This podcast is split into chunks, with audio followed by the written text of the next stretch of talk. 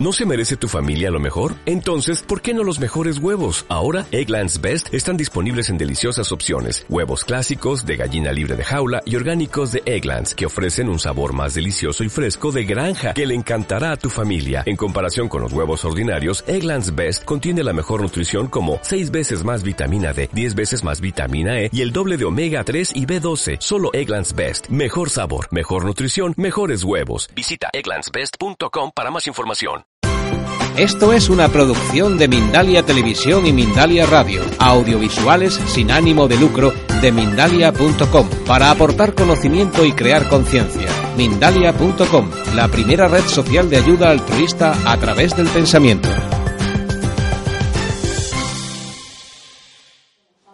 Ahí. Y ese soy yo hace dos meses, después de completar, mirad aquí lo que pone. 100 kilómetros. Una carrerita de 100 kilómetros saliendo de, de la plaza de Castilla, llegando a Segovia, cruzando la sierra. ¿El chico de la foto de antes podía hacer esto? Pues no, pero después de un proceso, después de encontrarnos con el running pues fue sorprendentemente fácil esto. Bueno, para presentarme, ¿no? Como, como, o sea, que no crees que el que viene aquí es su superatleta, para nada. Bueno, ¿qué, qué quería, qué, qué quería que habláramos hoy? Pues de correr, ¿no? Porque yo creo que ahora la gente se ha vuelto loca con lo de correr, ¿verdad? Que, bueno, parece que si no corres, coño, todo el mundo corre y sale y carreras todos los domingos y en todas partes y, hay un poco como esa cosa chula, estaría a correr, pero incluso una presión social también. Es que si no corres, ¿qué te pasa? ¿No? Y yo encuentro que hay gente que me habla de correr como si fuera una maravilla y gente que, que no le mola, ¿no? Y que encuentra razones muy legítimas para no correr. Entonces habíamos pensado que nos gustaría que nos contarais qué cosas veis buenas de correr y qué cosas veis malas, ¿no? Porque también las hay, seguro que están ahí, ¿no? Entonces que, quería, se me ocurría, eh, bueno, vamos a hablar de ello, vamos a hablar de qué es bueno de correr, qué es malo, y luego ya entraremos en el chirrani. Entonces Mili nos va a ayudar, si queréis, a pues poder lanzar cosas, ¿no? De, pues a mí me parece que correr es bueno por, por esto, o me parece que es malo porque por lo otro, ¿no? Y aquí es disparar, así que Pues a mí me aburre. Venga, muy bueno. Este no lo ponemos aquí, ¿verdad? Me aburre, es un tostón salir ahí, ¿verdad? Me aburre. Venga, más cosas. Ahora el invierno frío. Frío, ¿verdad? Eh, sin luz. No mola, no apetece. Vale, más cosas. También se pueden poner buenas, ¿eh? Que no, a ver si, si no vamos a ir todos diciendo, coño, no corramos. Es un ejercicio. Es un ejercicio. El ejercicio es bueno, ¿verdad? Tonifica. Tonifica, te hace sentirte mejor, desconectas. Muy bueno. Te sirve para evadirte un poco, echar, como yo digo, la bestia, ¿no? Decir, venga, que salga ahí. Desconectas, pero a la vez, por lo menos a mí, me sirve para reconectar. Muy bueno, Germán. Con reconectas también, ¿verdad? Te eres más consciente de. Luego voy a casa y soy mucho más capaz de hacer otro montón de cosas. ¿Verdad? Superación.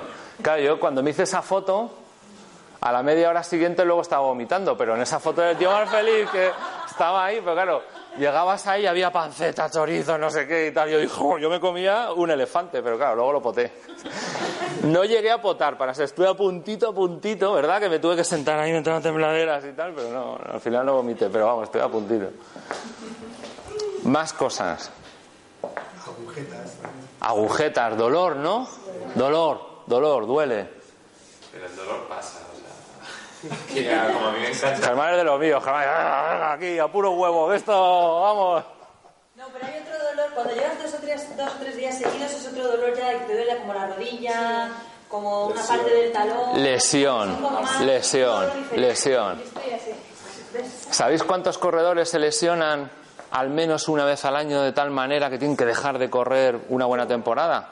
Pues entre, depende de la estadística que veo, pero entre un 72% a un 80%. 72-82 he visto. O sea, casi todo el mundo que corre se lesiona y lesionarse es una puñeta, ¿verdad? Correr hace daño. Pero porque no saben correr. Yo creo que es que nadie enseña, eso yo iba a decir, que yo creo que nadie, enseña, nadie te enseña a correr correctamente. Vale, nadie te enseña. hace deporte, o sea, eh, en el colegio tiene educación física, pero nunca nadie te enseña cómo tienes que correr. Está como asumido que tienes que correr. Me encanta esa reflexión porque dices, nadie te enseña, pero algo tan... Deberían enseñarte a correr, algo tan natural como correr, deberían enseñarte. Sí. Bueno, entonces lo podemos poner aquí. Hay que pagar para que te enseñen a correr, ¿no? Lo podemos poner aquí en negativo. Es decir, tengo que ir a un sitio que, igual que si voy a jugar al tenis o al golf o lo que sea, ¿no? O a esquiar o al tenis, lo que, hay que pagar para que te enseñen. No, y además cuando te enseñan no es natural, entonces cuando estás cansado te mandas a la mierda todo lo que has aprendido. O sea, te pesa la rodilla, vas a estar levantando las piernas. no El cansancio y Y Te estás pasando un poco, ¿eh? Ya de sacar cosas más. muy bien, muy bien. Cansancio, aburrimiento. Sí, sí, es verdad. Es que eso es muy típico. Yo tengo una duda, no sé si estará dentro de lo que vas a contar luego. ¿Se requiere un calzado especial o se puede correr con esta técnica con cualquier cosa? También, ¿qué me pongo? ¿Verdad? ¿Qué me pongo para correr? ¿Qué calzado llevo? Zapato minimalista, con mucha protección, con control de, prote- con de pronación, que vas allí, te hacen con una cinta y te dicen, no, tú necesitas esto y tal. Es complicado. Y ahí toda una literatura. Yo lo pondría ahí. ¿Qué calzado utilizo? Dudas. Dudas sobre el calzado. Lo mismo acabamos a las siete y media, ¿no? Esto, es una, una porra. Te enseña a conocer el límite de tu cuerpo. Te enseña a conocer el límite de tu cuerpo. malo, ¿eh? Sí, Como- sí, sí, ¿verdad? Ser consciente de tus límites. Jo, esto es muy interesante. ¿Quién es de Inner Game aquí? Inner Game, que habemos unos cuantos Inner Game. Tim Galway en el libro dice, dice que es la competición, sino una manera de descubrir, de aprender sobre dónde están tus límites, ¿no? Y cuanto más duro es el rival, más aprendes sobre, sobre qué necesitas, qué puedes hacer. Eso es muy chulo, es una gran reflexión. ¿Dónde están mis límites ahora? Disculpa. Disculpa. No, no, no, no. Conocer gente también y, y correr con amigos, también otra forma de Socializar, ¿no? Y lugares. Yo me Sí. pongo a carreras de, no de ciudad, sino irme a pueblos y demás. socializar, turismo también. Hay, salir a la- salir a a coger energía, ¿verdad? A respirar, a ver, a ver, que estamos todo el día viendo una pantalla del ordenador o estamos en una reunión enfocados en toda la gente que está aquí en una pantalla y ahí salimos y guau, está el- la ciudad, el campo, respiro, me muevo. Eso no sé cómo se resume, porque me vale. La energía es muy importante, coger esa energía, ¿no? Cuando te mueves, ¿verdad? Y vas como cogiendo energía. Y hay muchas cosas chulas de correr, pero también hay, hay cosas malas, ¿no? Que, de hecho hace que muchos de nosotros, pues en un momento dado, o decidamos dejar de correr o, no lo hagamos, porque decimos que no. No sé alguna más que, que os apetezca decir, que tengáis ahí, que hayáis oído, lo de los cobardes, correr de cobardes. Eso lo, eso lo dice mucho, no lo hemos puesto aquí. Pero bueno, como dicen tanto ya lo sabemos. Bueno, claro, ¿qué pasa aquí? El aburrimiento, el dolor, la lesión. Voy a dejar el pagar para que te enseñen para el final, porque hay una oferta especial para asistentes de este. el aburrimiento, el frío, el dolor, la lesión, el cansancio. ¿Qué calzo? ¿Qué pasa si encontráis una manera de correr que dicen, ya no te va a doler? No te va a doler, vas a correr y no te va a doler, y no te vas a cansar. Dices, joder. Joder. Queda lo de pagar, ¿eh? Pero ya os digo que no es mucho, no se asuste. Y tienes todo esto de aquí, ¿verdad? Esa, esa manera de, de conectar contigo, de tener salud, de tener energía, de conectar con lo que hay fuera, de conectar con más gente, de conocer otros sitios, de saber dónde están tus límites y traspasarlos, ¿no? De verdad, el tío ese que hizo los 100 kilómetros tenía problemas para correr más de 3 o 4 kilómetros seguidos, porque no le daba. Y dices, bueno, es que realmente me puedo poner el límite que quiera y puedo hacer cosas que no estaban a mi alcance ni pensaba que pudieran estar nunca a mi alcance, ¿no? Y hay una cosa más que, que- que también la tengo ahí, porque cuanto más leo sobre esto y más aprendemos sobre esto, pues más pienso que es muy importante para nosotros, ¿no? Que es la siguiente diapo, que es que y otra más y otra más y otra más. Vamos rápido, vamos avanzando. Vale, es esto. Hacer ejercicio físico, y pondría aquí moderado, porque hay quien se vuelve loco y quien no hace nada en toda la semana y luego ya al fin de semana y se ve unas zurras. Entonces, hacer ejercicio físico moderado. Hice un estudio en Taiwán hace unos años durante, pues fijaos, durante 12 años, ¿no? Y con 400.000 personas, para tener una buena base e intentar sacar algo que, que concluyera, ¿no? Que fuera, que fuera de verdad sólido. Y lo que venían a, decir es la principal conclusión es que hacer 15 minutos diarios, solamente 15 minutos al día de ejercicio moderado, que ahí vale caminar, ahí vale ir al gimnasio un ratito, hacer algo de bici o zumba o lo que sea, ejercicio físico moderado todos los días con regularidad, que tu cuerpo lo integre, ¿vale? Veían que te, que te aumentaba tu esperanza de vida en tres años. Y luego sigue el estudio, ¿eh? Por cada 10 minutos más tenías un porcentaje mayor en esperanza de vida y contra el cáncer. Te dices, joder, si es que no tenemos, no queremos vivir tres años más bien, ¿verdad? Que te regalen tres años es, es un valor incalculable. Y además bien, y disfrutar en el proceso. Con una inversión nada más de 15 minutos al día de algo que puede ser divertido, ¿verdad? Porque si no me duele, no me canso, salgo ahí, tengo todos esos. Si puedo hacer eso y puedo conseguir de media eso más, ¿no merece la pena mucho? ¿No debo luchar contra todos los que todo lo que viene, que me cae encima, que me impide dedicarme ese tiempo para mí, para cuidarme, para tener un cuerpo que sea funcional. ¿Sabéis que muy callados? Pero mola, ¿no? La propuesta. Y es verdad, y los que hacemos ejercicio, dices, cuando como, cuando hago ejercicio, como mejor, estoy más reconectado con mi cuerpo, siento mejor que está pasando, estoy más presente, ¿verdad? Es muy chulo, dices, Vamos a por ello. Y el Chi-Running busca esto, busca ayudar, facilitar que puedas integrar, que puedas disfrutar de hacer deporte. Porque claro, cuando no te duele, cuando no te duele y no te cansas, disfrutas. Yo creo que hay cara de escepticismo, decir, pero ¿cómo esto de correr que no te cansa? ¿No? Eso me preguntaba yo cuando, cuando me regalaban el libro, como a ti, y empezaba a leer y, decía que no te cansaba y que no utilizara las piernas y tal, decía que se corría con la tripa, digo, madre mía, lo que me ha regalado mi mujer. Esto es muy raro. Esto es muy raro. Bueno, pues vamos a ver qué es el chirrunning, ¿no? Y quién es Danny Dreyer. Danny Dreyer es un corredor, es un corredor ultramaratoniano. Ultramaratón es todas las distancias más allá de maratón. A partir de 50 kilómetros hasta. Normalmente él está especializado en carreras de 100 millas, de 160 kilómetros de montaña. Y, en una época de su vida se encontró con el Tai Chi, empezó a practicar tai chi. Y este era un hombre que le encanta el deporte y que además es muy analítico, le encanta observar las cosas y fijarse. Y entonces empezó a incorporar, por diversión, elementos del tai chi, que iba aprendiendo el tai chi. Sabéis que el tai chi es el arte marcial milenaria, dicen que es como la base de todas las artes marciales, ¿no? Empieza a incorporar elementos del tai chi a, la carrera y se da cuenta que le ayudan muchísimo, le ayudan a, correr mucho mejor, a ser más eficiente, a, a tener menos dolor, ¿no? Y bueno, con los años de trabajo desarrolla el Chirrani en el 99 y luego lanza su libro y luego se dedica a enseñarlo.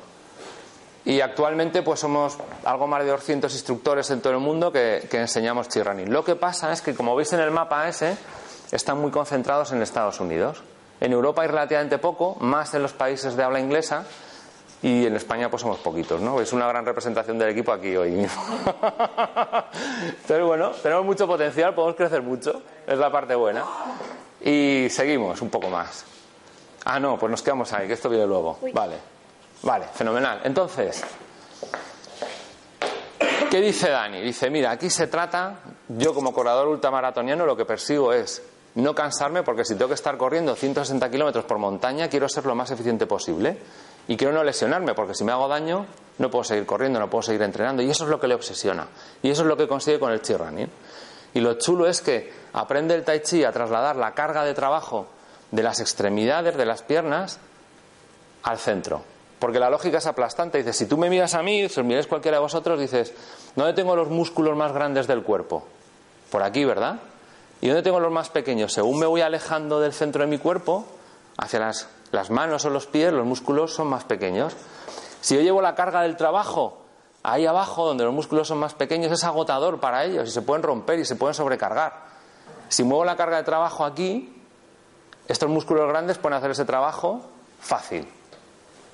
Claro, dices, ¿y cómo lo haces eso? ¿Cómo corres con la tripa? Se puede. Y hoy vamos a ver alguna clave de cómo correr con la tripa o cómo caminar con la tripa. ¿Vale? Con estos músculos grandes de aquí, con el abdomen. Entonces, consigue eso. ¿Cómo lo consigue? En Tai Chi hay dos conceptos que van muy de la mano. Uno es la alineación, el crear un eje que te dé estabilidad, y otro es la relajación. En Tai Chi nunca pegas con tensión un saco, ¿verdad? Tú que sabes de artes marciales nunca estás pegando con el brazo. Lo que haces es relajar, relajar, relajar. Y desde aquí es cuando pegas, soltando las extremidades y ahí pegas fuerte, ahí pegas duro de verdad. Y cuando veis un, un deportista que es realmente bueno en lo suyo, cuando veis a Michael Jordan entrar a canasta, veis que que el tío tiene potencia, pero al mismo tiempo tiene relajación, tiene gracia. Entonces aquí se trata de eso, es decir, voy a crear un eje vertical, voy a alinearme verticalmente para que sea mi esqueleto el que me sujete y que mis huesos, mis músculos, perdón, no tengan que hacer nada para sujetarme.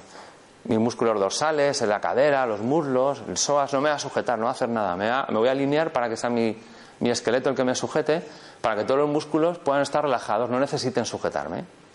¿Vale? Me alineo verticalmente. Y al mismo tiempo me voy a alinear en la dirección en la que voy. Si yo voy caminando, corriendo hacia adelante, voy a hacer que las partes móviles, cuando voy corriendo, vayan en esa dirección. Ejemplos. ¿Habéis visto gente que corre, que hace esto con el tronco? No tiene mucho sentido hacer esto porque estoy dispersando un montón de energía hacia los lados cuando yo quiero toda mi energía concentrada en la dirección a la que voy. ¿Habéis visto, por ejemplo, corriendo esto que os voy a enseñar? Estos saltitos hacia arriba. ¿Para qué quiero saltar hacia arriba si yo quiero ir hacia adelante? ¿Vale? Estoy desperdiciando un montón de energía en empujarme para arriba. Pero joder, si yo quiero ir hacia allá. ¿Hay una manera de correr sin pegar saltos? Sí. Pero no es fácil cuando estás vertical, porque cuando estás vertical y empujas desde las piernas, saltas. Pero hay una manera de hacerlo. Y Dani descubre cuál es que no descubre nada, porque nada en esta vida lo descubres tú solito. En realidad vas viendo cosas y dices, ah, coño, si está aquí, ¿no? Vas valiéndote de otras cosas que ves. Pero hay más, la alineación direccional no es solo eficiencia, sino también es evitar lesiones. Si yo camino corro, no sé si alguna vez os habéis observado, alguno de vosotros tenéis la tendencia a abrir los pies, ¿no? Al caminar o al correr. Eso es por excesiva tensión en los músculos de, por ejemplo, en el piramidal y poca fuerza en los músculos interiores de la pierna y los pies se abren. ¿Qué ocurre cuando yo corro camino así? Que me voy a cargar la rodilla seguro. ¿Por qué? Porque mi rodilla está diseñada para doblar bien así, en esta orientación. Si yo abro el pie, mi rodilla, fijaos cómo tiene que girar, voy hacia adelante y mi rodilla gira así, gira por la parte de dentro. Estoy metiendo una torsión desde la tibia a la rodilla, los ligamentos de la rodilla al menisco, que acabará doliéndome. Entonces, correr duele la rodilla, sí, muchas veces que no estamos alineados. ¿O correr duele las rodillas? Sí, porque voy haciendo una excesiva fuerza y caigo demasiado fuerte. Y ese peso me va a lastimar la zona de mi cuerpo que sea más débil. Puede ser el tobillo, puede ser la rodilla, puede ser la planta del pie, puede ser la cadera, las lumbares. Entonces, analizando todo eso, dice Dani, bueno, me alineo, me relajo, me voy en la dirección a la que quiero ir, pero ¿cómo corro sin hacer fuerza? Que es la clave, ¿no? ¿Cómo corro sin utilizar las fuerzas, las piernas? Y entonces descubre un principio que se utiliza mucho en las artes marciales o, ve cómo aplicar lo que es cooperar con las fuerzas. ¿Vale? Dice, yo en, cuando practico un arte marcial, si practico karate y alguien me lanza un puñetazo, a mí no se me ocurre contra el puñetazo lanzar otro en contra, porque ahí que hay pupa, ¿verdad? Ahí daño. Fuerza contra fuerza siempre es daño. Cuando viene una fuerza contra mí, yo la acompaño y la disipo, la acompaño para disiparla. Siempre haces eso. En judo, ¿qué haces? Utilizar la fuerza de tu oponente para tirarle. ¿Qué fuerzas? Igual que el puñetazo. Marta, tú no puedes hablar, que te lo sabes, que hasta en el taller.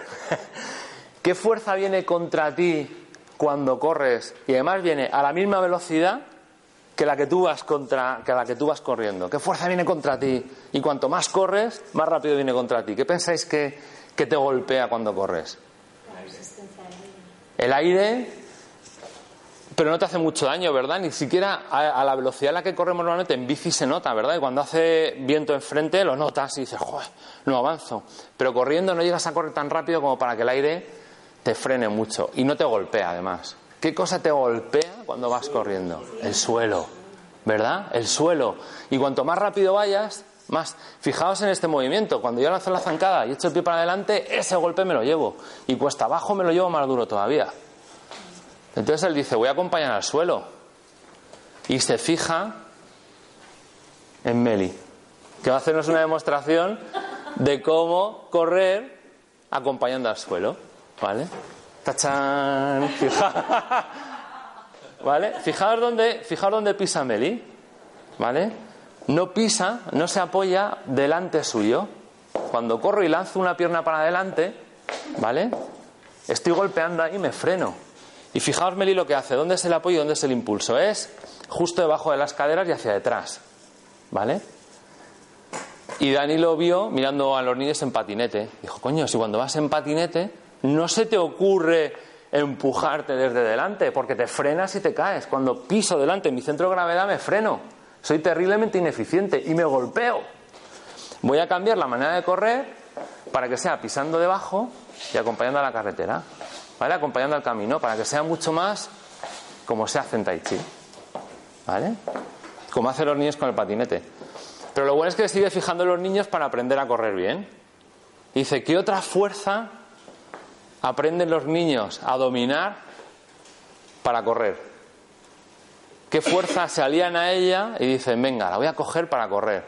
Todos lo hemos hecho de pequeños. El cuerpo. El cuerpo. ¿Qué haces con el cuerpo? ¿Empujas con el cuerpo? Lo lanzan, ¿no? Lo lanzan. La cabeza. Eso es, todo. ¿Cómo corremos de pequeño? Coño, va el cuerpo por delante y las piernas detrás hacen lo que pueden, ¿no? ¿O no? ¿O no? Fijaos, eso es lo que hacemos de niños. Y Dani dice, pero si la solución está ahí. Si es que lo que hacemos, como aprendemos a correr, cuando somos pequeños, no, cuando somos bebés, empezamos a andar, es aprovechando la fuerza de la gravedad. Lo que hacemos es hacer una pequeña caída hacia adelante, generamos un vector de fuerza hacia adelante y entonces me voy, me quedo hacia adelante y me voy. Y los niños aprenden a hacer eso porque no tienen fuerza en las piernas, no tienen músculos, los bebés son gelatina. No pueden hacer como nosotros, y, y macho empujándome y pegando saltos para arriba. No puedo, entonces ¿qué hago? Aprendo a irme con el cuerpo para adelante. Pero fijaos lo chulo que es, que es que si mi cuerpo va para adelante, claro, es más fácil que pise debajo de mi cadera y hacia detrás, ¿verdad? Porque la posición relativa de mi cuerpo se adelanta frente a los pies, entonces a su vez hace más fácil que acompañe el suelo. Yo me subo a la moto y no hay quien me pare. ¿Tiene sentido hasta ahora? ¿Hay alguna duda? ¿Queréis que probemos esto? Vamos a probarlo, que mola. Venga, vamos al fondo de la clase y hacemos ahí una, una prueba, ¿os parece? Antes de probarlo, quería contaros que es el, el buen ejemplo de lo contrario a lo que os decía. Seguro que si veis a la gente cuando corre, cuando corremos, el patrón normal, el 82% de los corredores hacen esto, talonamos. ¿Qué hacemos? Lanzamos una pierna para adelante y caemos de talón golpeándonos y nos frenamos, porque como decía antes, todo apoyo ante tu centro de gravedad te frena. ¿Vale? Y esto es lo normal. ¿Perdón? Y ahí todo por la rodilla. Y ahí va todo para la rodilla, encima la rodilla va recta, con lo cual no tiene capacidad de amortiguar, me freno y tengo que empujarme. Pero esto es lo que pasa cuando corro vertical, cuando me he olvidado de utilizar mi cuerpo, mi fuerza, la fuerza de la gravedad para desplazarme como mi aliada. ¿Por qué? Porque si yo estoy vertical y estoy quieto, aquí aplica la primera ley de Newton. Si un objeto está en reposo, tengo que aplicarle una fuerza para que se mueva. ¿Vale? ¿Qué fuerza le aplico? Porque yo me he olvidado de cómo aprendí de pequeño. A fuerza la, aplico la fuerza de las piernas, me empujo. ¿Y qué pasa cuando me empujo? Que la otra pierna cae adelante. ¿Queréis probarlo como es? Estoy aquí, me empujo y la otra pierna cae adelante. ¿Y qué ocurre? Que me quedo parado ahí, ¿verdad? Si a uno, a partir de ahora vamos a hacer cosas raras, así. Así que si tenéis tacones, os los queréis quitar, fenomenal. Y si que tenéis zapatos y los queréis quitar, fenomenal también. Yo me lo voy a quitar para dar ejemplo. Espero no tener tomates.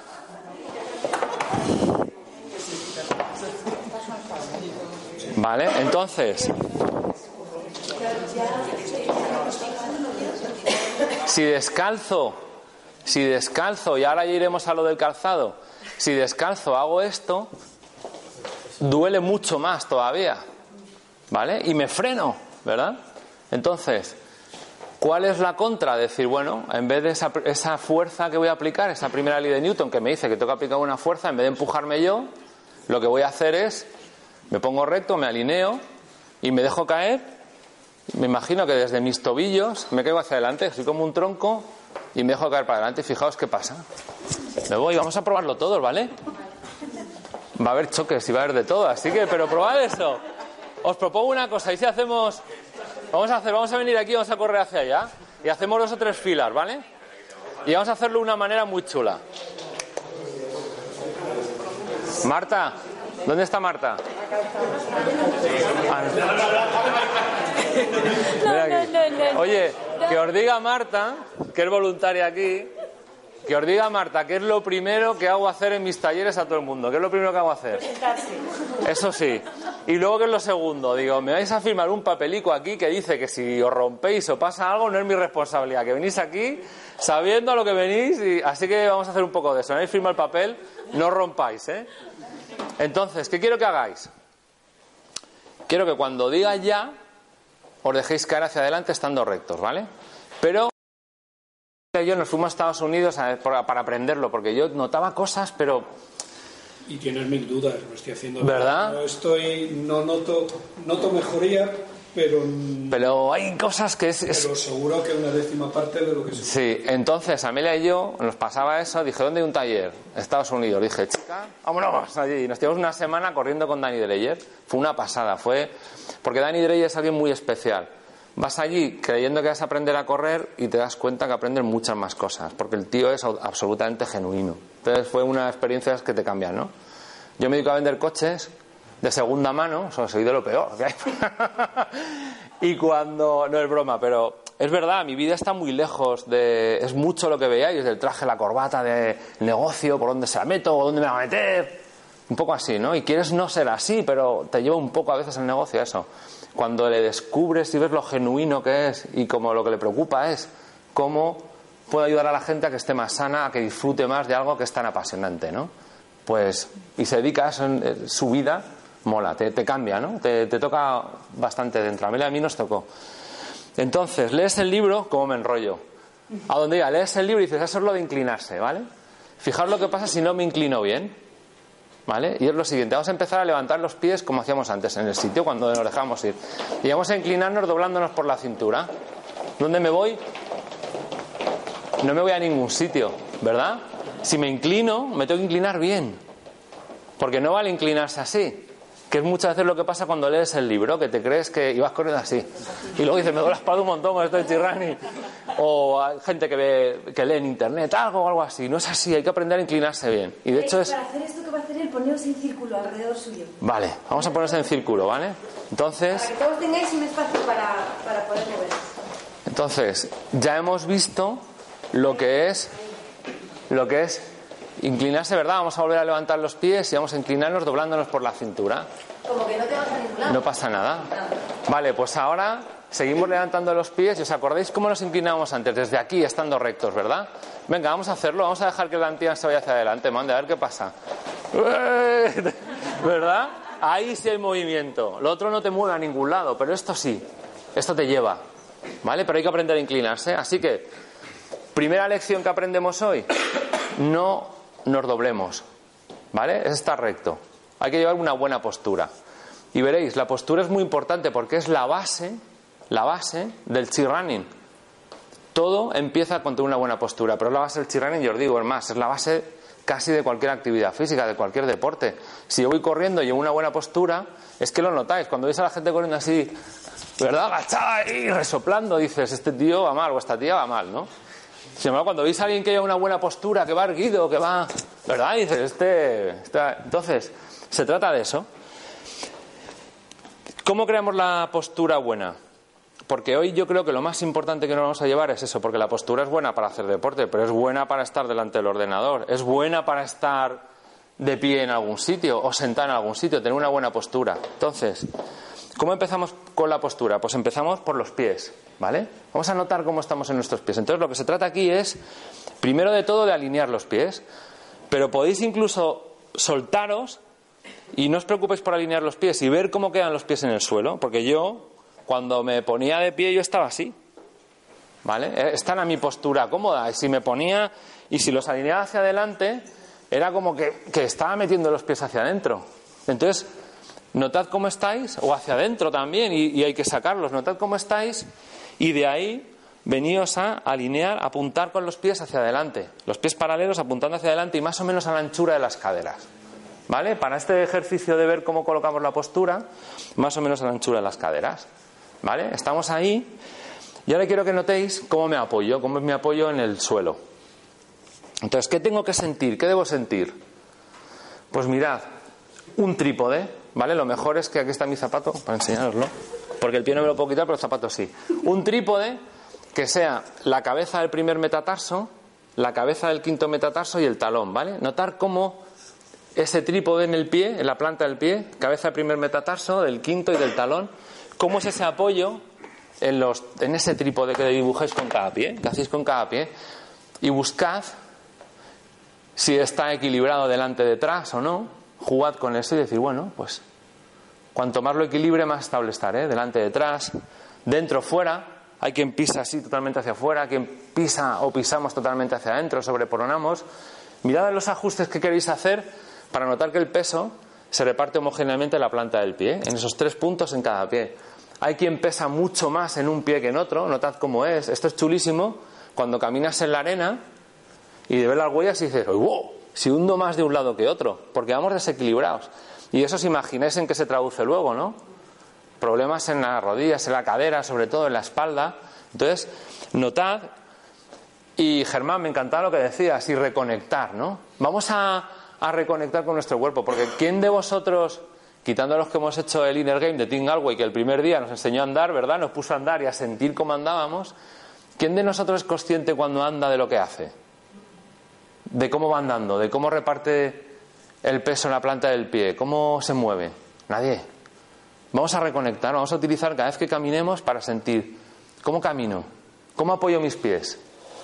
Truco muy importante, muchos de nosotros tendemos a irnos un poco hacia adelante, sobre todo los de Madrid, son un poco chulos, y estamos, ¿no? El patrón se reconoce, yo, yo soy uno de ellos. Entonces, me viene muy bien cuando hago este ejercicio del trípode algo que se hace en yoga, que es Levanta los dedillos de los pies y nota el apoyo del trípode sin apoyar los dedos de los pies. Muévelos un poco y luego bájalos. Pero siente ese apoyo sin utilizar los dedos. Que descanse en, la cabeza de los metatarsos y en el talón. ¿Cómo lo notáis? Una vez que estáis así y que notáis cómo pisáis, quiero que notéis las rodillas, cómo están. Tiendo a bloquearlas detrás cuando estoy de pie. Así las rodillas no están bien. Los orientales dicen en una articulación bloqueada el chino fluye y entonces produces dolor y produces lesión. ¿Vale? Desde un punto de vista más funcional, si tengo la rodilla bloqueada, si me, si me acostumbro a hiperextender la rodilla por detrás, me voy a fastidiar la rodilla, me va a fastidiar el cartílago que está en el interior de la rótula. Entonces voy a tener la rodilla funcional y relajada. Voy a, si noto que bloqueo detrás, ¡pam! soltar. Esto no es esquiar, ¿eh? no es ponerse así, es simplemente bloqueo, ¡pam! desbloqueo. Tener la rodilla otra vez móvil y sentir mi peso ahí, ¿vale? Lo que se nota es que estás como, en mi caso, que tiendo a tenerlos más abiertos, estoy como corrigiendo. Muy buen punto. Esa tensión la noto aquí. Vale, muy buen punto, gracias. Buena contribución. Progreso gradual, ¿vale? Si nuestra postura cómoda es así y yo os digo que hagáis así, primero os digo, no os creáis nada. Yo os propongo cosas, os proponemos cosas, vosotros mirad a ver qué os funciona, ¿vale? Pero una cosa que ayuda es, no voy a pasar de aquí a aquí, voy a, bueno, notar, voy a trabajar en ello, voy a notar tensioncilla, voy a, ir acercándolos, voy a ir orientándolos hacia adelante todo lo que pueda para proteger mis rodillas y mis pies, pero sin exagerar, algo que sea cómodo, que no te hay que estoy trabajando, pero que es cómodo. Danny Dreyer tiene fotos de joven, el tío tiene las piernas perfectamente alineadas, ¿vale? En las fotos de joven el tío era un, era un vaquero, era un cowboy, iba así. Él estaba así. Y él se ha corregido a base de simplemente de fijarse en cómo pisa y en repartir el peso bien y ver qué ajustes tenía que ir haciendo para ir realineándose. Y él dice, El que piense que hace falta ir a una ortopedia o operarse o algo así para cambiar la, tu geometría de las piernas, es parecido a pensar que si vas a un gimnasio y te pones a hacer pesas, no vas a desarrollar el músculo. Si tú trabajas, puedes ir haciendo ajustes, puedes hacer cambios. No es inmediato. Aquí tenemos la cultura de que hago hoy y ya mañana quiero ver resultados, ¿no? No es así, pero en el tiempo tú vas arreglando, vas realineándote y es muy importante por lo que os decía, para proteger la rodilla, para proteger las caderas, ¿vale? Entonces, propongo una cosa chula. Vamos a caminar, ¿vale? Y vamos a sentir cómo, cómo esos trípodes funcionan cuando caminamos. Vamos a intentar mantener una buena postura erguida y vamos a caminar siendo conscientes despacito, ¿vale? Cuando caminemos, os he propuesto para estar de pie los pies a la anchura de la cadera, ¿vale? Para estar estables. Pero cuando caminemos no caminamos. Fijaos lo que hago si camino con los pies a la anchura de las caderas. Es un poco ortopédico, ¿verdad? Cuando camino mis pies sí que tienden más hacia el centro cuando corro. Entonces, bueno, buscad, incluso si cogéis una línea de tarima, de tablas de estas, os puede servir para ver cómo se alinean mis pies frente a eso, si van abiertos, y puedo ir ajustándolo para ir alineándolos un poquillo. Y sobre todo quiero que sintáis los trípodes. ¿Cómo es el apoyo? Cómo primero cae en el hueso calcáneo, cómo luego se transfiere el peso hacia adelante. Pero siempre buscad ese equilibrio, ¿vale? Que pise, si pisáis más de dentro, más de fuera, ¿vale? ¿Caminamos un poquito por la sala? Venga, vamos a sentir cómo es. Y el que quiera quitarse los zapatos, pues adelante, para sentir mejor. Porque luego, si nos da tiempo, haremos un poco el calzado. El calzado distorsiona mucho la percepción que podemos tener de cómo está el suelo, de cómo pisamos, porque hace cosas raras. Por ejemplo, te levanta el pie por detrás y hace que cargues más peso del debido en la parte delante del pie. Y eso no es bueno para el arco, por ejemplo. Procurad andar sin talonar excesivamente. Y observar las rodillas. Observar las rodillas, muy buen punto, gracias Rubia. Si bloqueáis la rodilla o si podéis tenerla un poquito flexionada, ¿vale?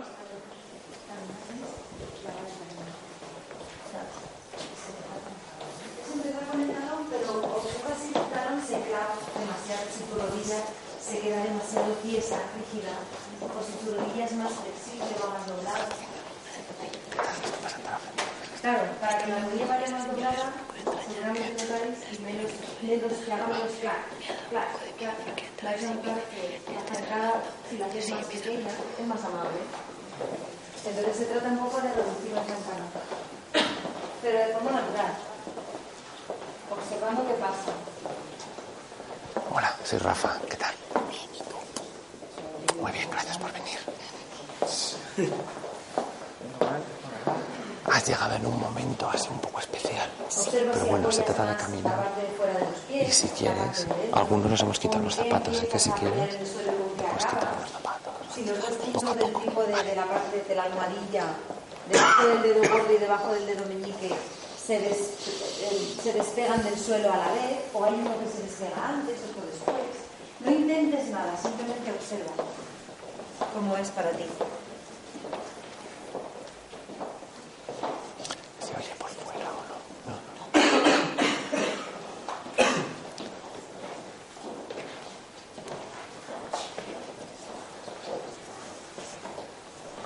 Bueno, interesante, ¿no? Vamos a parar que luego tenemos que correr. Y si nos cansamos caminando ya, luego ya vamos a estar, ya vais a tener excusas. De decir, no, que me agoté antes, ya no puedo correr. bueno, es chulo, lo que dice Amelia es muy interesante, notar cómo es ese apoyo, cómo transiciona de atrás hacia adelante. Y os pido a partir de ahora que siempre que caminéis os, os fijéis en dos cosas, tres diría yo. Una muy importante, cuando levante el pie, ¿vale? Primero caigo con el calcáneo, con el talón, luego levanto el pie, cuando levante el pie, que note que las dos cabezas de los metatarsos, el primero y el quinto, ¿vale? Primero, lógicamente, cuando piso, se levanta el talón, ¿vale? Y luego, las cabezas de los dos metatarsos, que se levanten las dos a la vez y con una presión más o menos igual, porque eso me asegurará que no estoy pisando más hacia adentro o más hacia afuera, ¿vale? Y sentid los ajustes que tenéis que hacer, que podéis hacer para que eso ocurra, porque eso será un trabajo para mis pies que me ayudará a tener los pies más sanos, ¿vale? Ese es el primer foco que os pido. Levanto el talón y luego los dos puntos de delante se levantan al mismo tiempo y más o menos con la misma presión, ¿vale? La segunda cosa que os pido que os fijéis, otra que decía Amelia, las rodillas, ¿cómo están?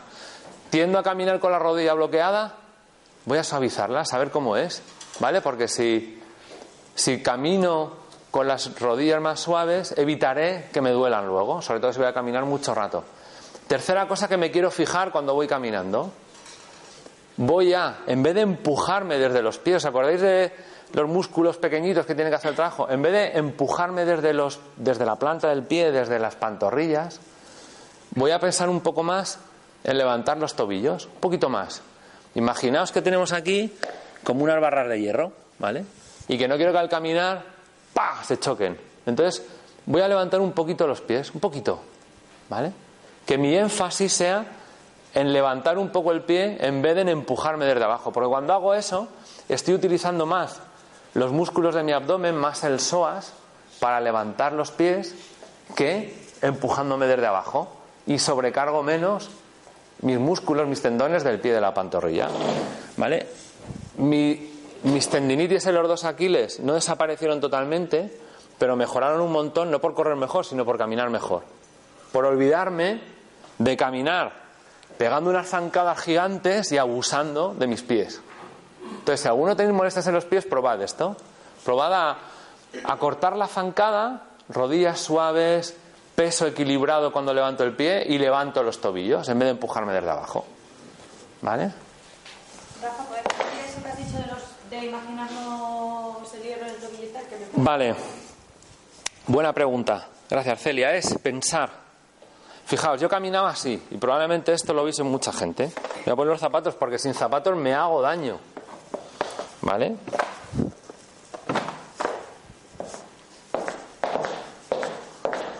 Esto es muy común, ¿no? ¿Qué hago cuando camino así? Golpeo mucho delante, hiperestiendo en las caderas, golpeo mucho en la rodilla y me tengo que empujar mucho, como me freno mucho y me echo muy adelante, toda la parte trasera de mi pierna tiene que empujarme otra vez hacia adelante, ¿vale? ¿Cómo camino ahora? Mucho más así. Ventaja, en la oficina puedo asustar a las chicas, me oyen mucho menos que antes. Antes iba ahí no asustaba a nadie, ahora llevo ahí por detrás. Pero se trata de caminar un poco así, como si quisiera asustar al de delante, porque significa que estoy haciendo menos golpe contra el suelo. Estoy haciendo menos golpe contra el suelo, significa menor golpe contra mí. Y voy a caminar lesionándome menos, haciéndome menos daño. ¿Vale? Y un último consejo sobre el calzado. Yo era de los que para hacer deporte, yo era jugador de baloncesto y me hacía un montón de esguinces en los tobillos. Yo llevaba la zapatilla apretada a muerte, vamos, para sujetarme el pie. Es imposible que mis pies vayan relajados si llevo las zapatillas apretadas a muerte. Entonces, probad ir aflojándolas, ¿vale? Probad ir aflojándolas un poco. Dejad que el pie haga su juego natural. Cuando a una tienda de zapatillas te dicen, eres sobrepronador, eres pronador, te toca unas zapatillas con control de pronar es bueno, es lo que hacemos todos. El pie está diseñado para pronar. ¿Vale? La pronación es esto. Si esto es mi pie, este es el arco del pie, cuando ya apoyo, mi arco se colapsa. Esto, esto que hace el pie, el arco del pie, es la pronación. Esto, conjuntamente con el movimiento, un poco de hacia afuera, hacia adentro, ¿vale? Esta es la pronación. Entonces quiero que eso ocurra para absorber el impacto que, que hago cuando camino, cuando corro, ¿vale? Si yo me aprieto la zapatilla a muerte, ¿qué consigo? Bajar el arco del pie. ¿Qué estoy haciendo? Añadiendo tensión en la planta del pie, fascitis plantar, lo cual agravo cuando impacto golpeando con el talón. Si alguna habéis tenido fascitis plantar, ¿habéis tenido alguno? Sí. Sí. Y no mola nada, ¿verdad? Es un horror. Manera de, una de las maneras de evitarlo es soltar un poco el calzado, dejar que el pie que, que el amortiguador natural vuelva a poder hacer su trabajo. Entonces aflojaba las tapas. De nuevo, progreso gradual. Si yo voy, si voy súper prieto, no me las puedo poner en plan happy flower al día siguiente. Voy aflojando poco a poco y voy sintiendo cómo voy adaptándome a, esto, ¿vale? Hemos alineado pies y piernas, ¿vale? Hemos visto cómo alinearlas en la dirección a la que voy y cómo equilibrar el peso y cómo aflojar las rodillas. Vamos a alinear la parte superior del tronco, ¿vale? Entonces, ¿Cómo hago esto? Muy fácil. ¿Cómo no lo hago? no lo hago en plan marine. Así, pecholata. ¿Por qué? Porque ahí meto mucha tensión en mi caja torácica, en la espalda, ¿vale? Como voy a alinear es como se hace en yoga, como se hace en pilates. Voy a alinear desde la coronilla, ¿vale?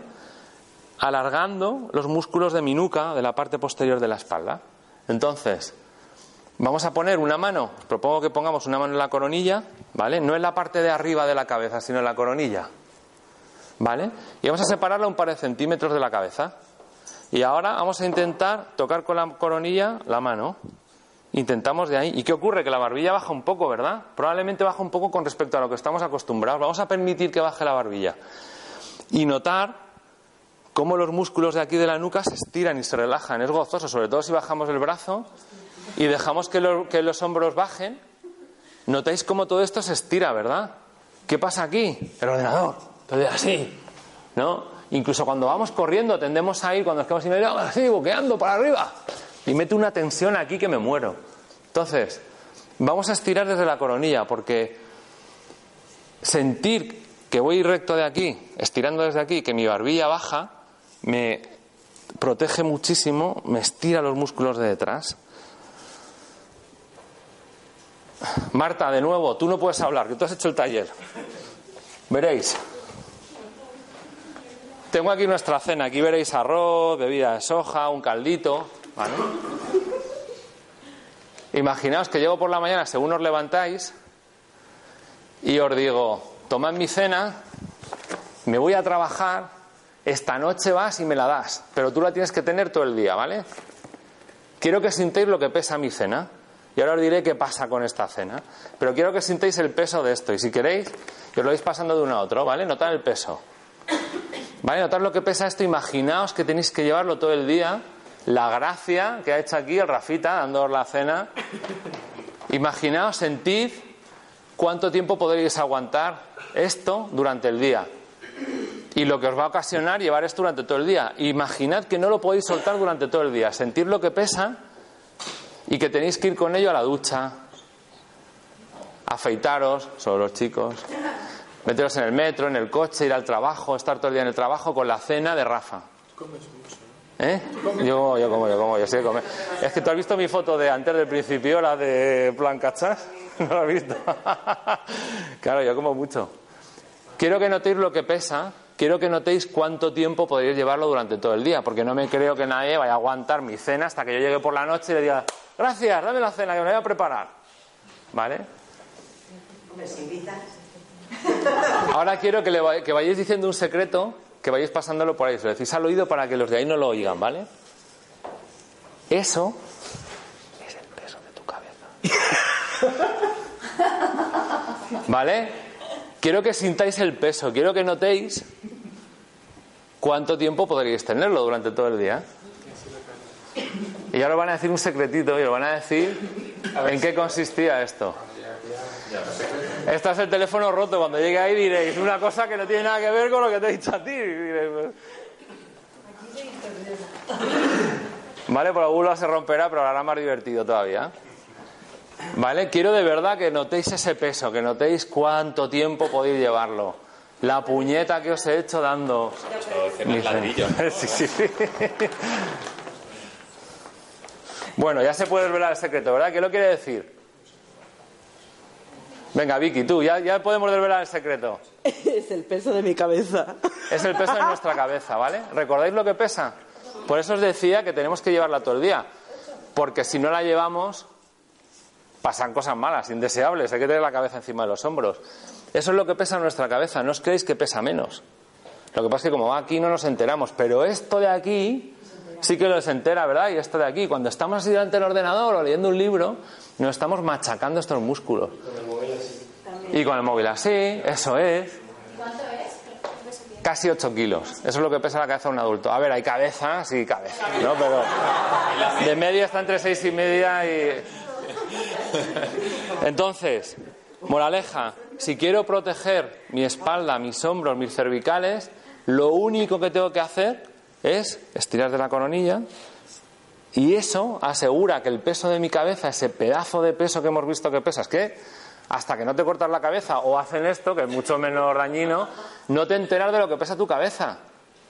Entonces, manera, hago esto, ¿vale? Y la coloco alineada tirando de la coronilla, relajo mis hombros. Y ya está, y me olvido, y si noto tensión en alguna zona de mi caja torácica, de mi espalda, relajo y aprendo. ¿Sabéis lo que hacemos Amelia y yo muchas veces por la mañana, los fines de semana que tenemos un poquito de tiempo? Desayunamos, salimos al- a la terraza y nos ponemos un rato a estar sobre nuestros pies, a aflojar las rodillas, a colocar la cabeza encima de los hombros, a aflojar tensiones, a sentir cómo está el cuerpo, a respirar, a reconectar un ratito y, notar qué ajustes tengo que hacer para estar bien. ¿Vale? Hacerlo es una manera muy chula de, volver a hablar a tu cuerpo, sentir a tu cuerpo, sentir donde hay tensión. ¡Uy, va! ¿Cómo tengo los glúteos? Los tengo tensos que te cagas. Venga, voy a aflojar un poco aquí. Venga. Y te vas colocando y vas sintiendo cómo es tu cuerpo, cómo está. ¿Vale? Bueno, hemos alineado la parte de arriba y la de abajo. Ahora, ¿qué queda? Pegarlo, juntarlo, ¿no? Porque lo que quiero, acordaos, el objetivo de mi postura es crear ese eje que va a permitir que mis huesos sean los que soportan el peso de mi cuerpo y ningún músculo va a tener que trabajar en eso.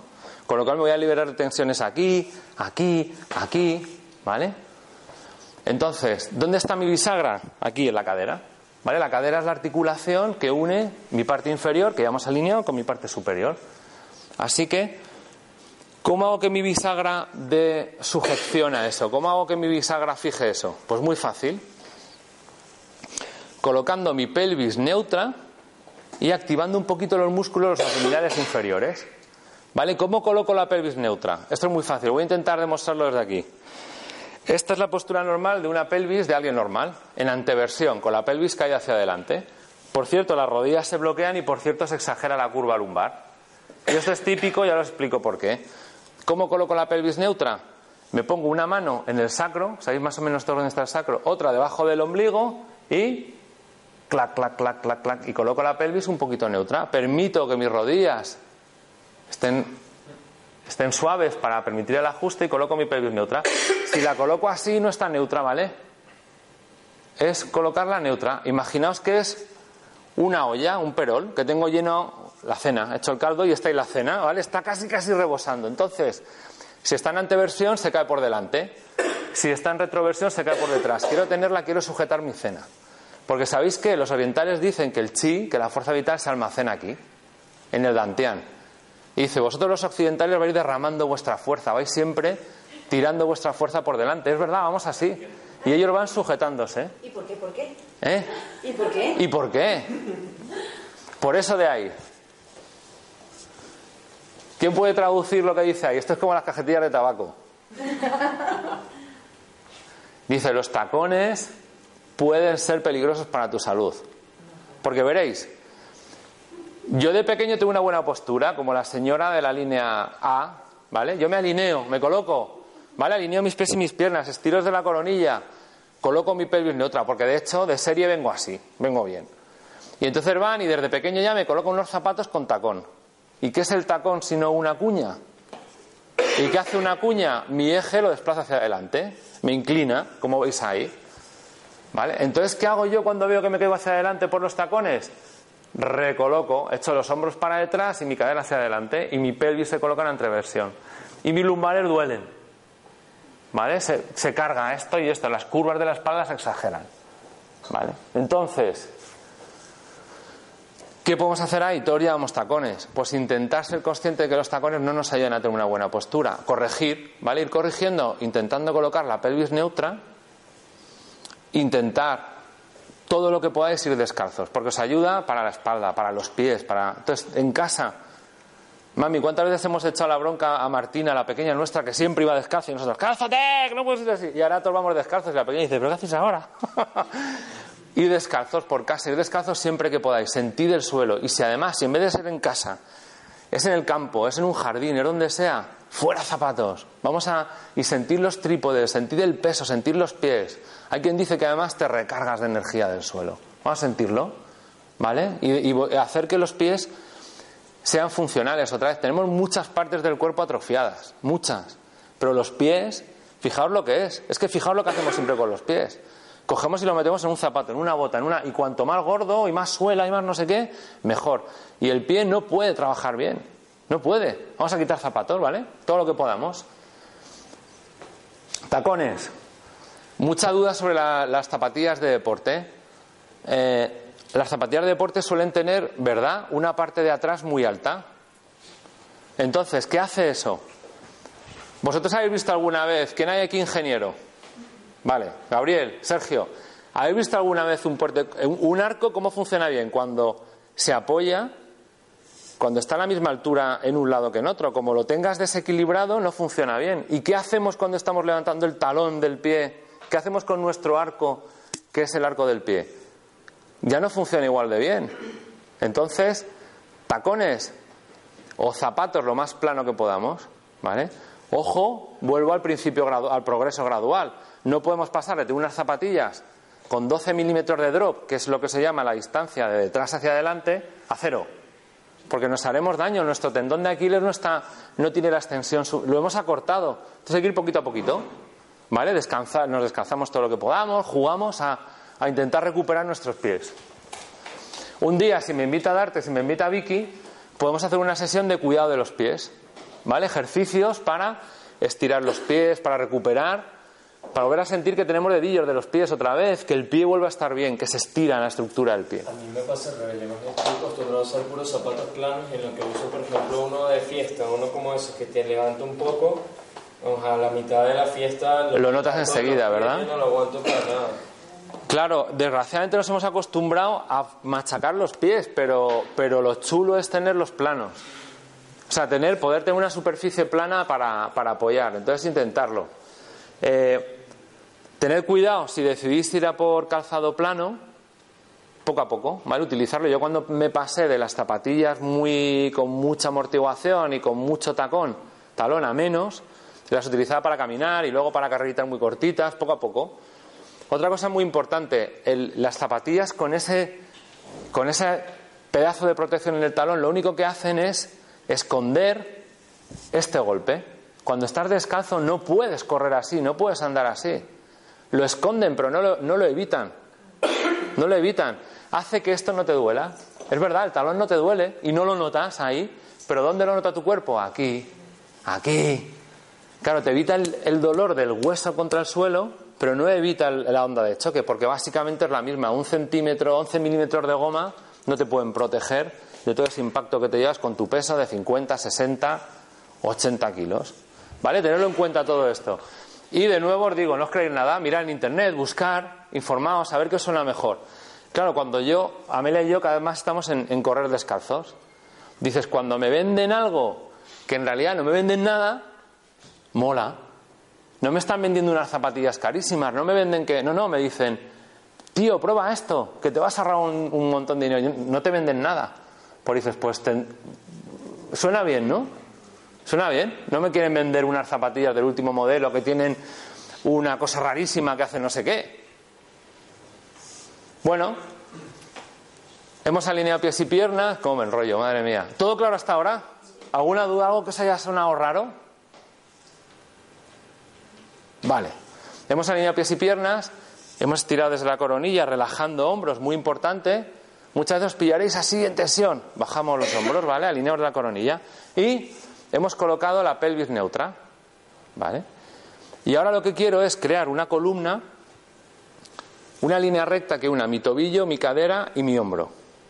¿Vale? Quiero que eso sea una línea recta, porque puedo tener mis pies alineados hacia adelante, puedo estirar de la coronilla y relajar los hombros, puedo colocar mi pelvis neutra, ¿vale? Pero puedo estar bastante desalineado. Aquí no tengo un eje que une hombro, cadera y tobillo.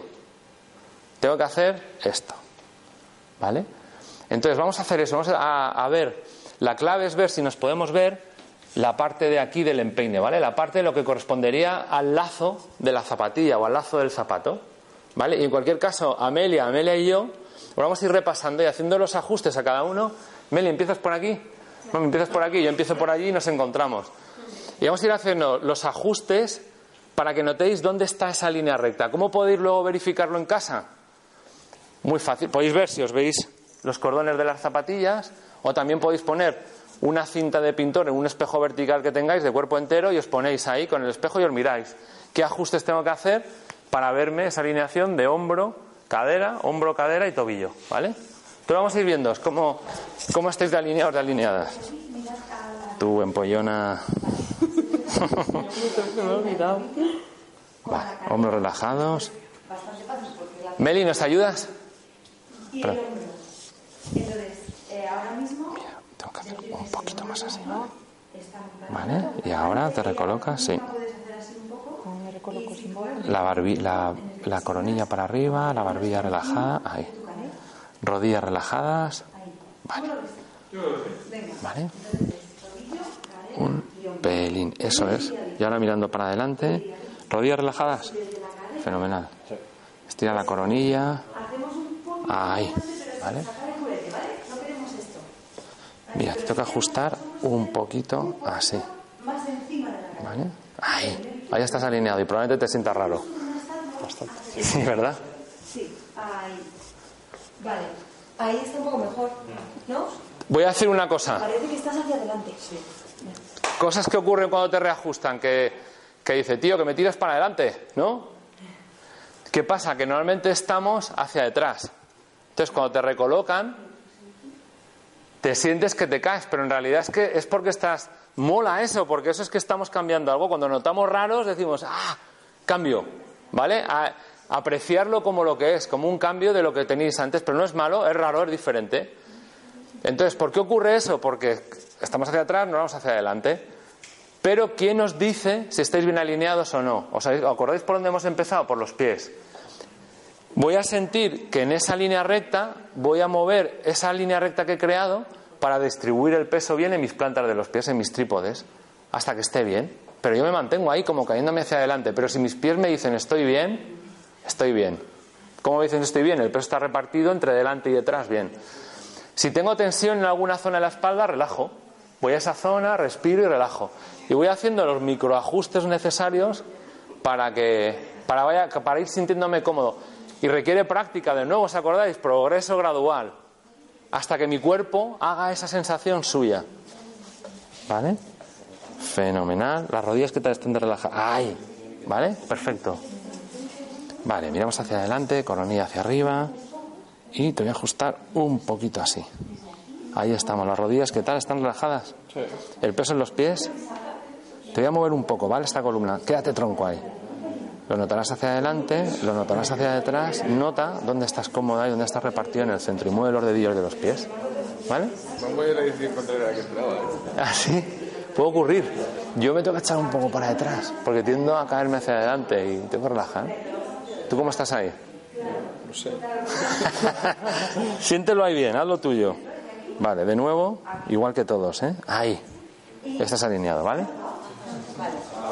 Vale, ahí, fenomenal. Busca que est- estar cómodo en esa postura, ¿vale? En esa alineación. Yo, si basculo la cadera, me encuentro incómoda aquí. Sí, porque notas tensión ahí. Vale, muy bien. Y mira hacia adelante. Está esto hacia arriba. Voy a hacer un comentario. Voy a hacer un comentario. A veces, a veces cuando basculamos la cadera para ponerla neutra, podemos sentir tensión en la zona lumbar, en alguna zona. De donde quiero tirar, de donde quiero tirar es de los abdominales inferiores, ¿vale? Quiero hacerlo no empujando desde los glúteos o desde atrás, sino teniendo un poquito de tensión en los abdominales inferiores, tirando un poquito, activando esta zona de aquí. Y quiero tenerlo siempre activo. ¿Por qué? Porque estos músculos me van a ayudar a mantener la postura y a quitar carga de las lumbares. Razón número uno. Razón número dos. Es un entrenamiento de mis abdominales y a lo mejor, con suerte y con tiempo, tendré tableta si lo hago. No, mola tener tableta ahí. Entonces, tirad un poquito de aquí. ¿Todos tenéis abdominales inferiores? Porque yo lo pregunté, yo dije, yo no sé si tengo abdominales. No es coña, yo dije, yo no sé si tengo abdominales para empujar aquí. Vamos a ver si estamos salvados y tenemos todos abdominales inferiores, ¿vale?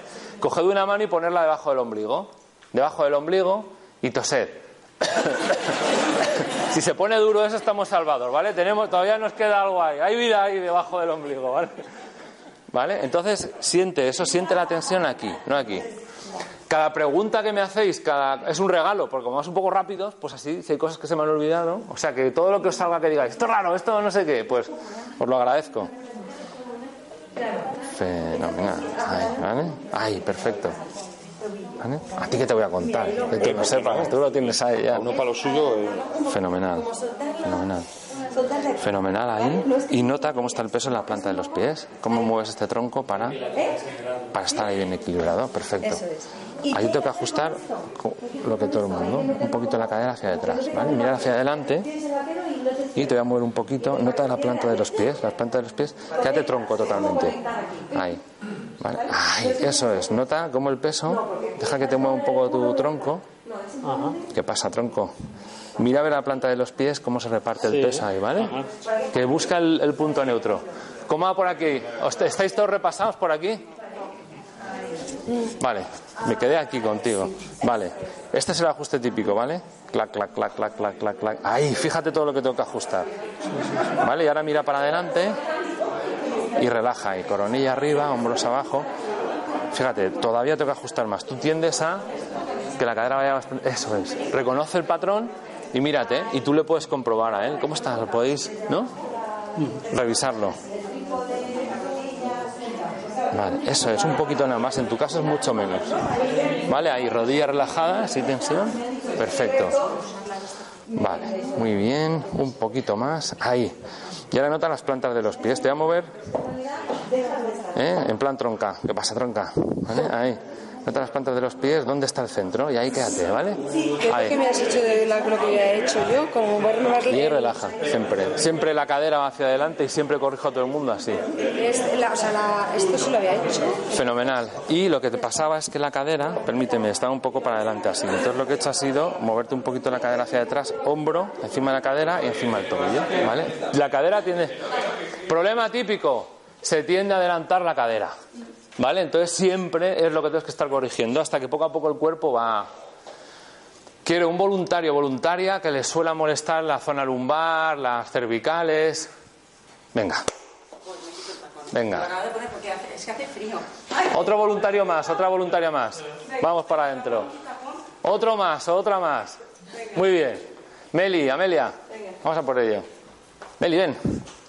Entonces, hace un experimento. Atención porque luego lo vamos a hacer todos, ¿vale? En parejas.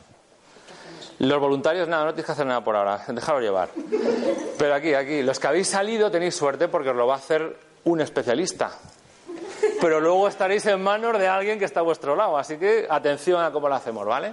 Entonces, ¿de qué se trata aquí? Se trata de sentir cómo estamos cuando estamos alineados o no. ¿Vale? Entonces, Quiero que estés en tu posición de antes, de antes de venir al taller de chirrunning, antes del rollo este, la postura que te han contado y tal, ¿vale? Y estás ahí. Y tú también, y tú también. Entonces vamos a venir por detrás, somos muy ladinos, somos la fuerza de la gravedad, ¿vale? Y, va- y vamos calladicos por ahí. Y entonces vamos a empujar hacia abajo. No hace falta empujar mucho, ya veréis, ¿vale? Esto lo digo para que cuando luego tengáis a vuestro compañero no me le hagáis así y lo tiréis, ¿vale? Un poquito nada más, ¿vale? Entonces quiero que empujes hacia abajo y veis lo que pasa. Fijaos la cadera, ella tiene, pero fijaos cómo la cadera se va hacia adelante. ¿Por qué? Porque estamos desequilibrados. Ella no me ayuda, no, no afloja las piernas, simplemente que en cuanto no estoy tirando para detrás, ¿verdad?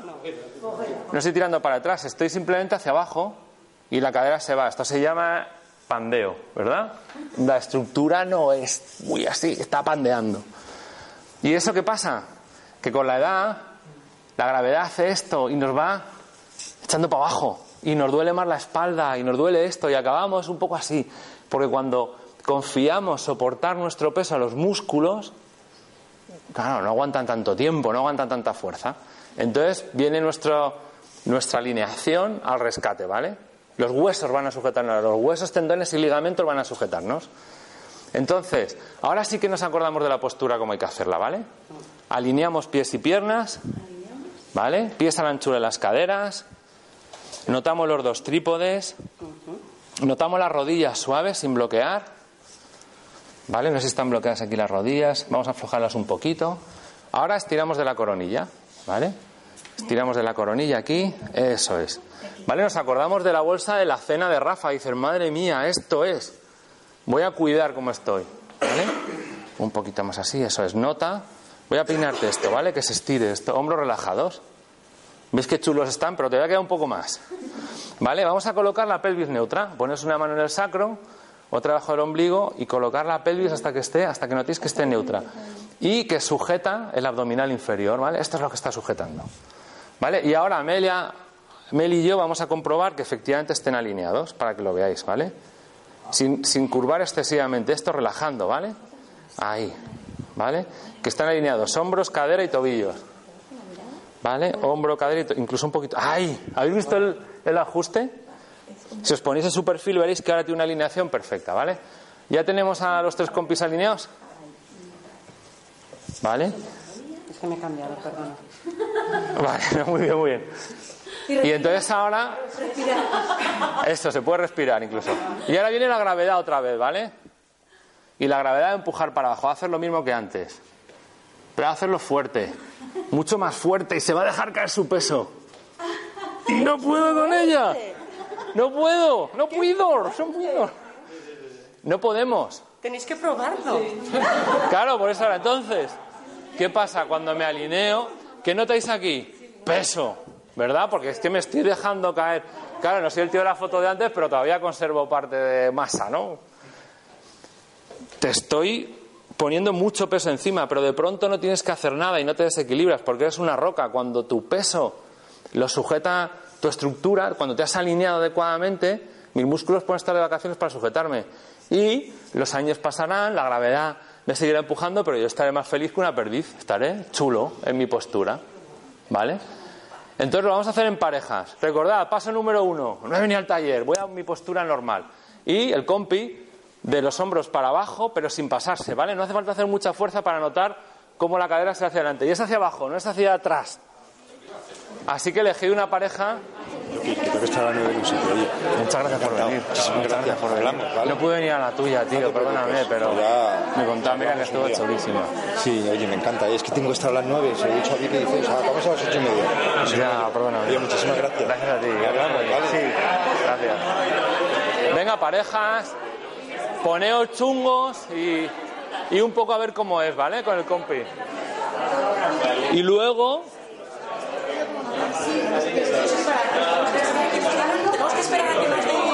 nada, nada, vuestro aire, ya se ha montado el lío, ya esto se ha descontrolado. Ya, está. ¿Eh?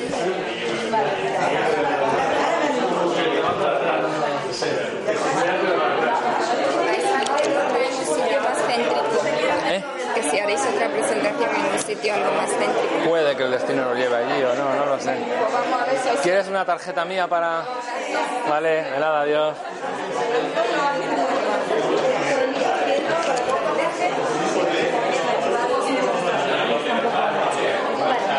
Muy bien, me encanta cómo estáis ayudando a los compis a que estén alineados, me encanta. Muy bien. Dale duro, dale duro.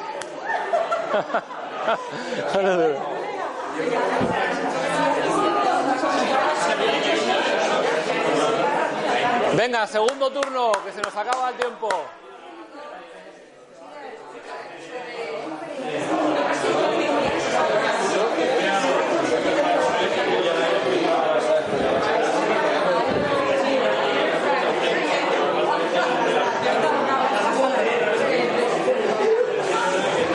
¿Todos habéis probado? Anda. Sí. ¿Todos habéis probado por aquí? ¿Sí? ¿Se ha notado? ¿Todos habéis probado? ¿Sí? ¿Ha ido bien? Una pregunta. Eh, para, yo, por ejemplo, gasto mucho de aquí el calzado. Entonces, ¿esto también se puede corregir? Sí, pisando más suave, más consciente, más equilibrando, notarás que el desgaste del calzado es efectivamente el golpeo, el ir. Entonces, sí, se va corrigiendo. O sea, lo importante es que tus pies no se desgasten. Sí, es normal que haya un leve desgaste por el talón hacia afuera, ¿eh? porque el pie siempre entra un poco. Yo corro pisando plano, pero aún así el pie entra así y rota un poquillo hacia adentro. Eso es normal, un poco. Se trata de que no sea excesivo, porque es sobrepronación, tan- tanto hacia adentro como de fuera. ¿Vale? Porque eso es lo que desalinea los pies y las piernas y causa lesiones. Te puede causar lesiones aquí, aquí. No hemos hablado de las lesiones, ejercicios chulísimos para notar cómo alinearte bien te evita problemas aquí en las caderas, pero no nos da tiempo. Pero bueno, por lo menos quería que probáis un poco. Tengas se te duerman las piernas o lo que sea. ¿no? Porque Hace que se te.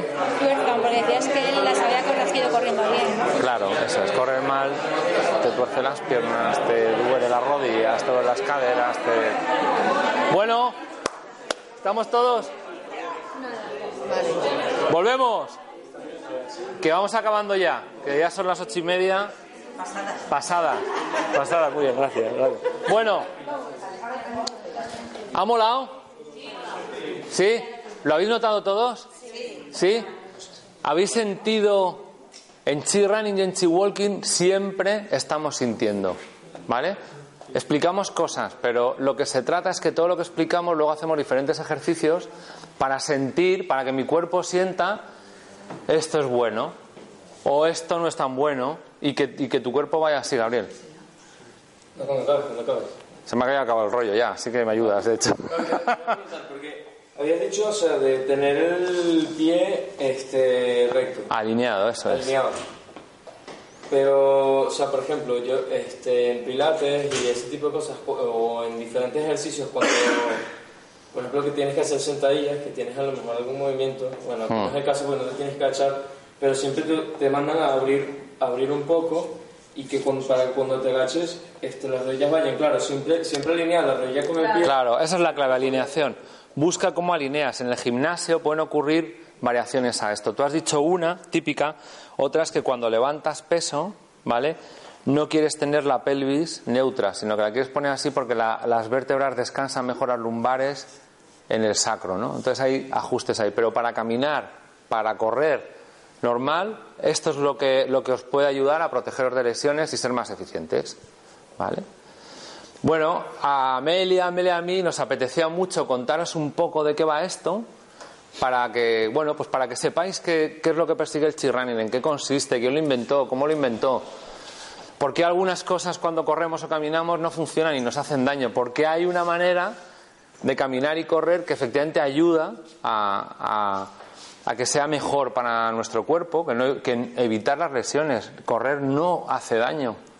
Hace daño correr mal, hace daño caminar mal. Entonces, haciendo la manera para la que nuestro cuerpo está diseñado, es de coña.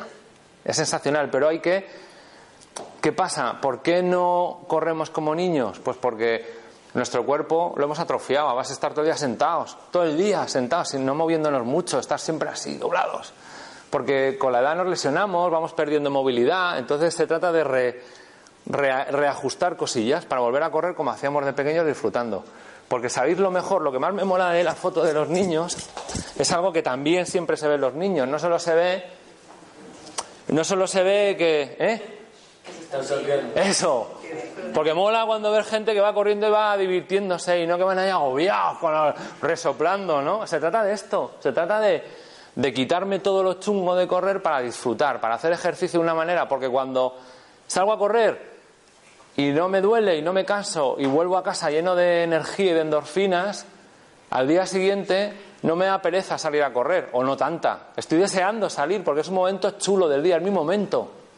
Entonces, Los niños pueden hacer eso, pero igual que cuando esquían, porque su, su, su punto de equilibrio es más bajo porque son más bajos. sí, Ese es el problema que una persona mayor con esa postura, la sensación de es Muy buen punto. Tú tienes que, eh, de hecho, en el taller enseñamos que no hace falta inclinarse tanto, no hace falta inclinarse mucho. Es una cuestión de A, inclinación un poquito y B, relajación desde aquí. Porque esto está diseñado para sujetarte. Y entonces tú te quieres echar para atrás y esto te sujeta.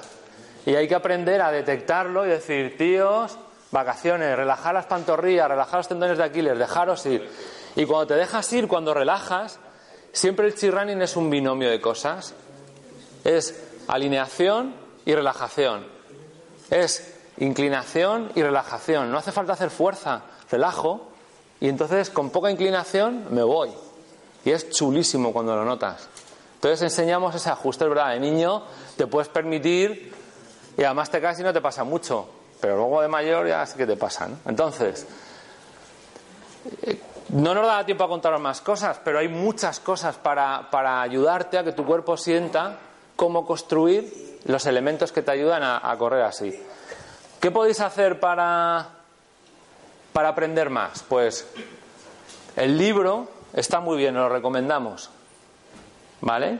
Porque es un libro de filosofía de correr, de cómo moverse, de cómo hacer ejercicio. Entonces, bueno, es una referencia que tenéis, que está en cualquier librería. Nosotros hemos traído alguno, por si queréis, alguien dice, oye, pues me apetece leer más de esto, pues me apetece comprar uno, pues para que lo podáis tener. Pero en cualquier sitio lo encontráis en Amazon, en Fnac, en cualquier sitio. El correr chi de Danny Dreyer. ¿Vale? Eh, páginas web, chirrunning.es, la nuestra en España, y chirrunning.com, la americana. Y hay un montón de información, consejos, recetas de cocina, todo, de verdad, porque comer bien también es importante. Y Dani, antes de fraile, fue cocinero, de verdad, fue era cocinero, entonces cocina sana, o sea que mola. Eh, ¿Qué más podéis hacer?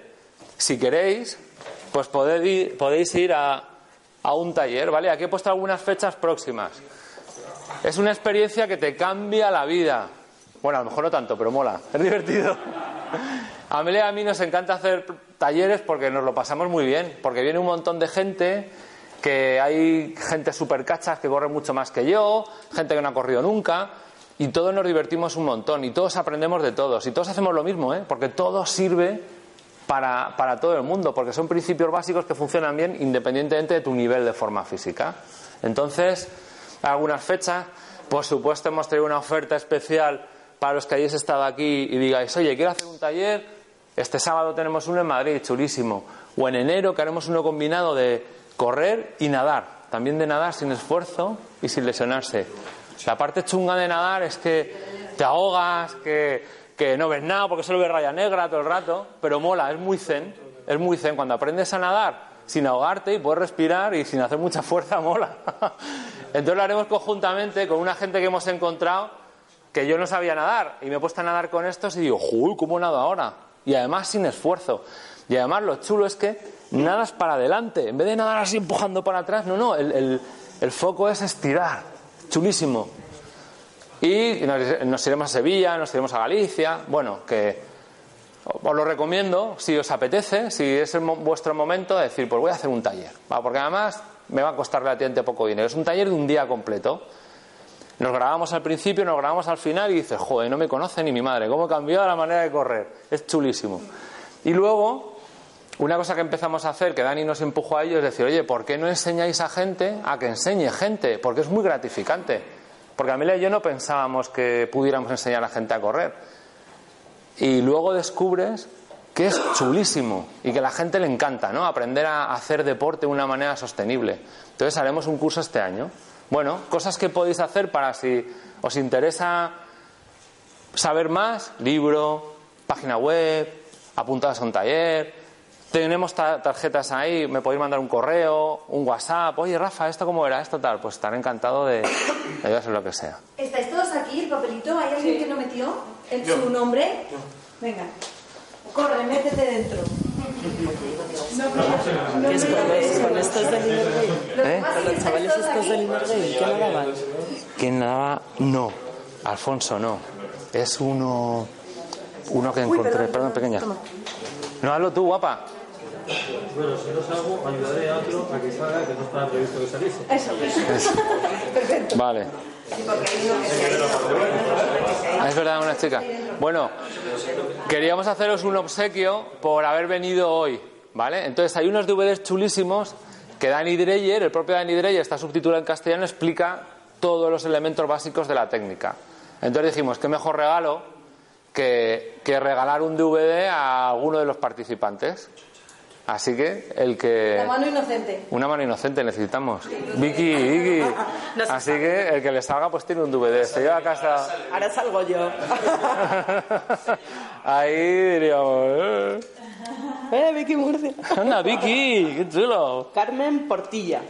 Toma. ¿Cómo mola?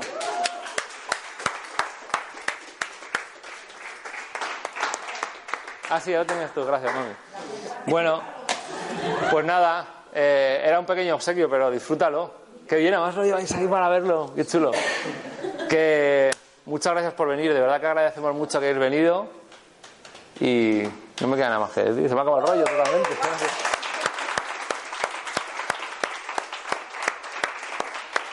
Quiero agradecer a las Amelias también que han estado ahí.